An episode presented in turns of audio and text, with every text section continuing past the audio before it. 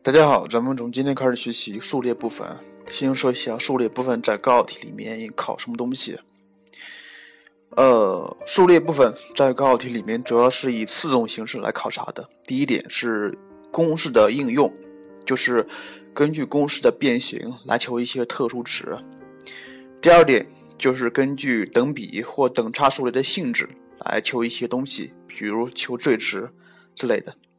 第三就是求图像公式，第四类求和。当然，这个第四类求和的里面可能会涉及不等式的东西，可能也有一些其他省份会用到的放缩法。当然，这东西比较杂乱。咱们今天先讲一个比较特殊东西，就是说，咱们先从等比跟等差数列本身的性质里面先看一些东西出来。咱们今天说一下，从等比和等差数列里面能看出来的一些函数的相关关系。先看一下等差数列，a_n 等于 a1 加上 n 减一 d。这个时候你看一下，它的未知数是 n，a1 和 d 都是已知的，而且这个 n 只能取正整数。假设我把这个式子变成是含有 n 的一个方程，它就等于 a_n 等于 d 倍的 n 加上 a1 减 d。A n 等于 d 倍的 n 加上 a 减 d，这时候你看一下，它的未知数只是 n，所以它可以看成是一个关于 n 的一元一次函数，或者是一元一次方程。这个时候你可以看一下，n 前面的系数 d 其实就是公差。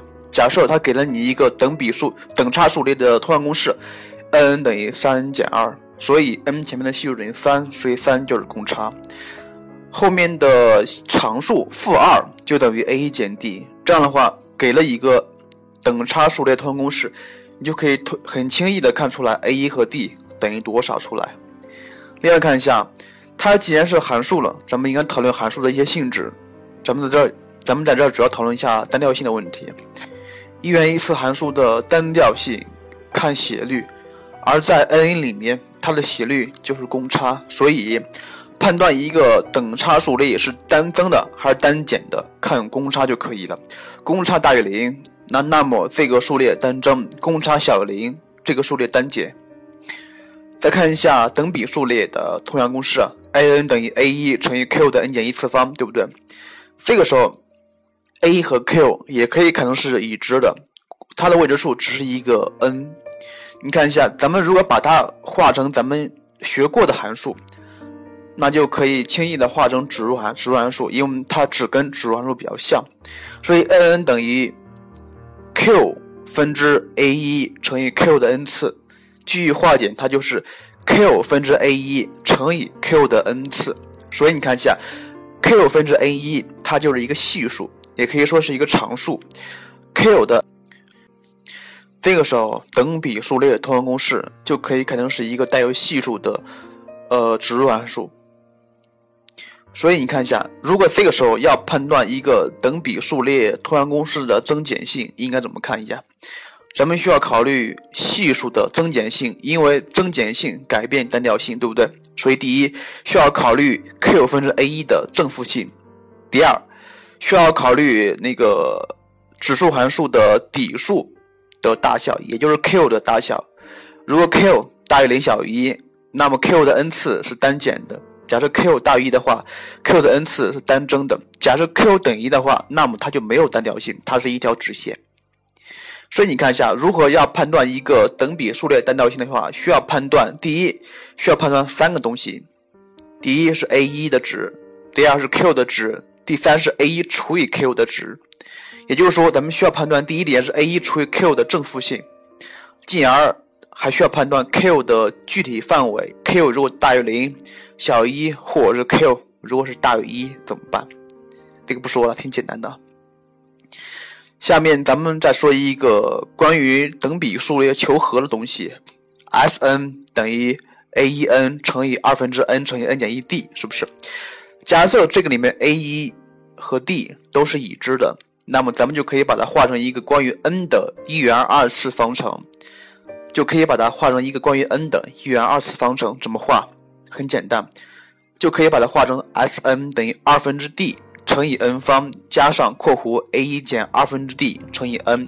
所以你看一下，等呃等差数列通用公式，如果把它化成一个关于 n 的一元二二次方程的话，它是没有系数的，所以这个地方可以出题。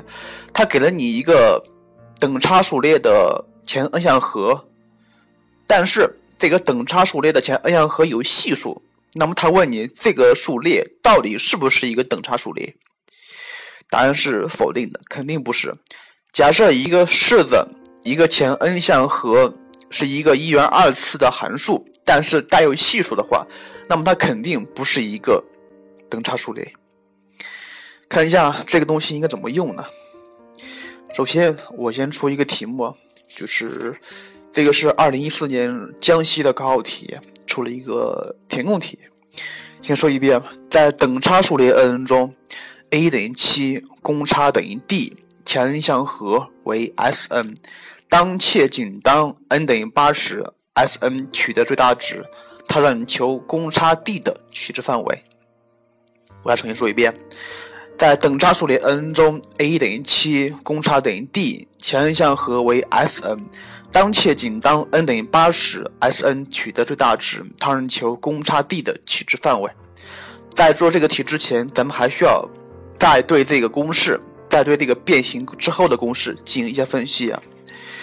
等差数列前 n 项全 n 项和公式可以看成是一个关于 n 的没有系数，也就是说没有常数的一元二次函数。你看一下，它的开口是看什么东西啊？它的开口是看二次项的系数，它的二次项的系数是二分之 d，所以 d 如果大于零的话，开口朝上。这个时候你看一下，那么这个等差数列前 n 项和肯定有最小值。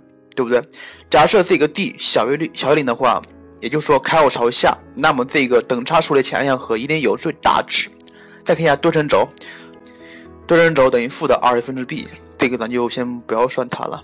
那么有问题，我要出了，我要出了，就是说假设给了你一个等差数列前 n 项和，就是一个关于 n 的，呃，关于 n 的一个一元二次函数，并且没有常数项，但是根据对称轴的求法，负的二分之 b 求出来的 n 等于七点五，那么他问你这个时候 n 应该取多少？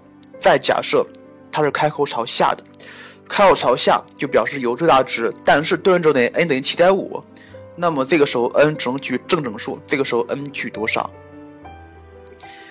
？n 等于七点五应该取哪个值？很简单，看这个七点五距离哪个整数最近，就取哪个值。假设对称轴等于七点五，那么七点五距离七和八都最近，所以 n 等于七和 n 等于八时有最大值。但是再看一个题目，假设开口朝下，开口朝下，算的对称轴 n 等于七点三，那么他问你 n 等于多少时，这个等差数列的前 n 项和有最小值，七点三距离哪个整数最近？当然是七啊，是不是？所以这个时候咱们应该 n 等于七才行。好了，说到这儿，咱们看一下这个题目。这个题目我不知道你有没有记下来，咱们看一下。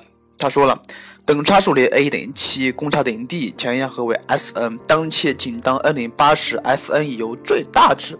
看一下，他说 Sn 有最大值，最大值表示什么东西？开口朝下，开口朝下，并且当 n 等于八时，Sn 取得最大值。取得最大值表示什么意思呀？开口朝下是不是？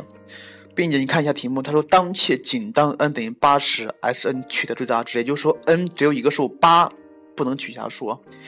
也就是说对称轴负的二 a 分之 b 要大于七点五，小于八点五才可以。我再重新说一遍，对称轴负的二 a 分之 b 要大于七点五，小于八点五才对。这样的话就可以把 d 的范围解出来。呃，但是用这个法子解是非常复杂的。我之所以选这个法子，是用是想通过这个题目来说一下等差数列前 n 项和的公式的性质。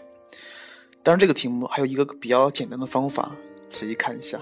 他说等差数列首项是大于零的，然后他说公他说前 n 项和有最大值，表示什么意思呀？并且当且仅当 n 等于八时有最大值，也就是说。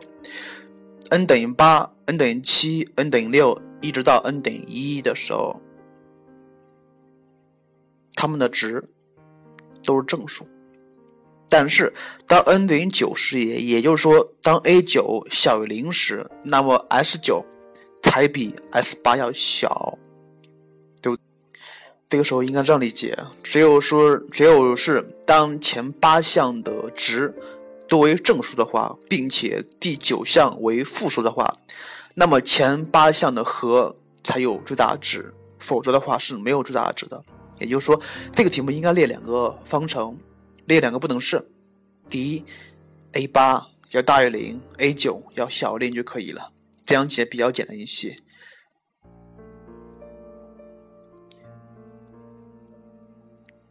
关于数列的其他的考点，咱们在以后的节目里面再说吧。更多节目，下载荔枝 FM 收听。